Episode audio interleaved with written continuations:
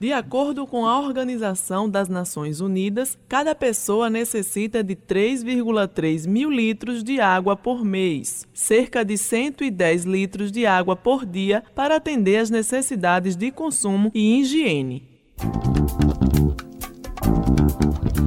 Esse é o tema do episódio de hoje da série Como Economizar.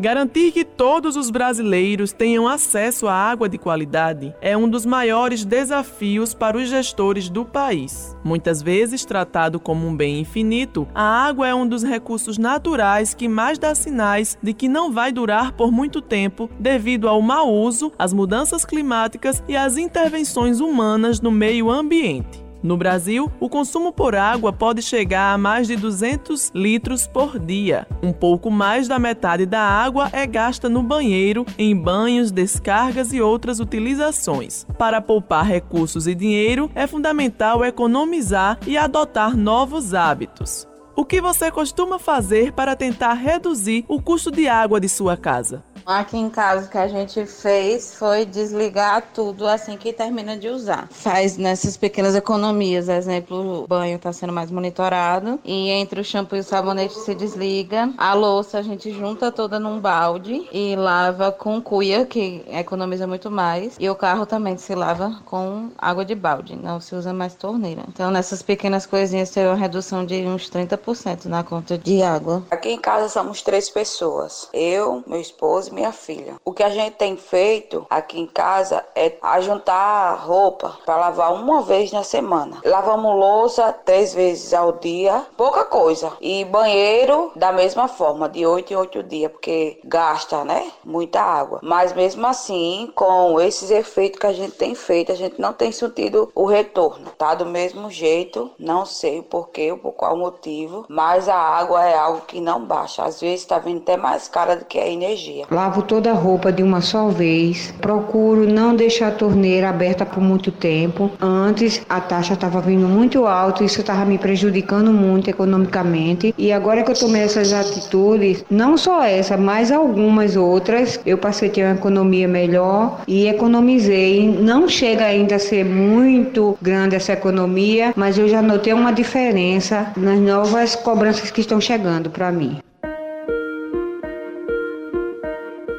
Gasto abusivo de água potável afeta muito a economia, gerando contas mensais altíssimas. Segundo o relatório da Agência Nacional de Águas, ANA, 48 milhões de brasileiros foram afetados por estiagem ou secas no período entre 2013 e 2016. O economista Francisco Barros detalhou por que é tão importante economizar água. Não é só a questão financeira que pesa, mas que a água, ela é um produto que vai ficando cada vez mais escasso na medida em que o homem vai desmatando, vai comprometendo as nascentes. É uma situação muito complicada e o desmatamento que tem prejudicado os chamados rios voadores e é por isso que está tendo essa escassez toda de água. Prejudicou a vazão dos reservatórios de água do Brasil que geram a energia elétrica que é predominante, a hidrelétrica, perdão, que é predominante. E aí entramos nesse processo todo de tarifa a mais cara essa tarifa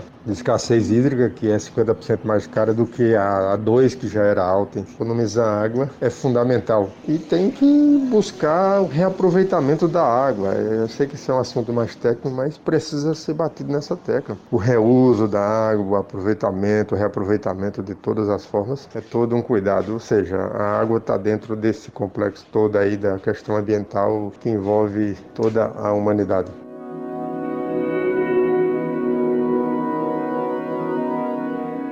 Água é o elemento mais importante da vida. Sem ela, nenhum ser humano conseguiria sobreviver mais do que uma semana. E mesmo assim, às vezes não nos damos conta de como ela está presente em nosso dia a dia. Cada vez que você lava sua louça, sua roupa, toma banho ou aperta a descarga, litros e litros desse líquido precioso vão para o ralo. A gerente de meio ambiente da Cagepa, Carolina Baracuí, orientou a população com dicas de como economizar no consumo de água.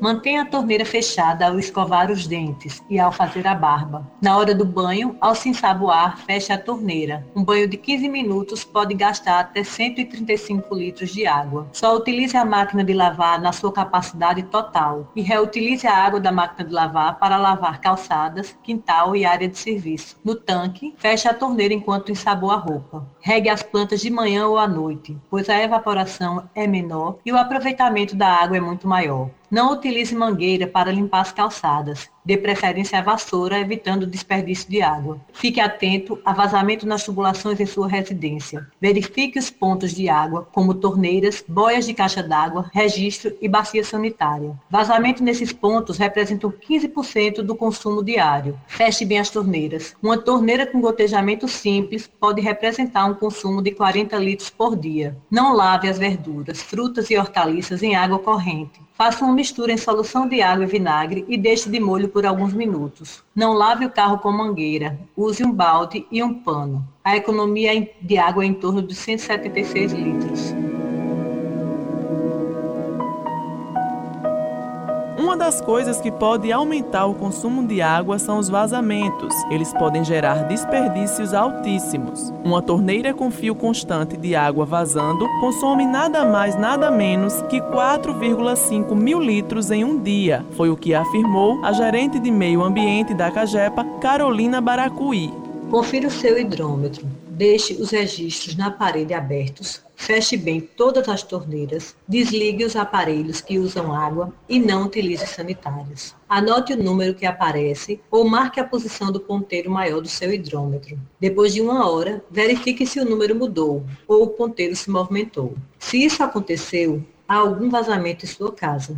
No caso de rede alimentada diretamente pela cagepa, pode-se fazer o teste do copo de água. Feche o registro na parede. Abra uma torneira alimentada diretamente pela rede e espere a água parar de sair. Coloque imediatamente o copo cheio de água na boca da torneira. Caso haja sucção da água do copo pela torneira, é sinal que existe vazamento no cano alimentado diretamente pela rede. É possível também verificar vazamento na tubulação embutida da parede, o aparecimento de manchas como mofo e umidade, e mudança de coloração do revestimento ou desprendimento do revestimento, do azulejo ou pintura, também podem ser sinais de vazamento. A crise hídrica impacta diretamente na produção de alimentos. A falta de chuva também fez com que os reservatórios das hidrelétricas atingissem níveis críticos. A projeção de crescimento do produto interno bruto, o PIB, do setor agropecuário caiu de 2,6% para 1,7%, conforme um estudo do Instituto de Pesquisa Econômica Aplicada, o IPEA. As previsões da Companhia Nacional de Abastecimento, a Conab, apontam que a próxima safra de soja e de milho pode ser prejudicada pela estiagem. Sérgio Maia, perito em energia elétrica, explicou a relação da geração de eletricidade convencional com a movimentação fluvial através das famosas hidroelétricas. A hidroeletricidade ela é com queda d'água. Então, quanto menor estiver o nível dos rios, mais fraca vai ser a queda d'água. Quanto mais fraca for a queda d'água, menor vai ser a quantidade de eletricidade gerada. Quando o nível do rio está alto, a queda d'água é muito forte. Aí ela movimenta com muita velocidade as pás. E aí essa movimentação com muita velocidade gera bem mais energia elétrica. E no próximo episódio, nós vamos falar sobre os gastos extras, aqueles que todo brasileiro tem, mas que muitas vezes não se dão conta do alto custo mensal provocado por esses gastos. Com participação de Débora Acioli, Jaqueline Anjos, Karina Pontes e Neuza Sinésio, trabalhos técnicos de Luiz Monteiro, gerente de jornalismo Marcos Tomás, Helena Gomes para a Rádio Tabajara, uma emissora da EPC, Empresa Paraibana de Comunicação.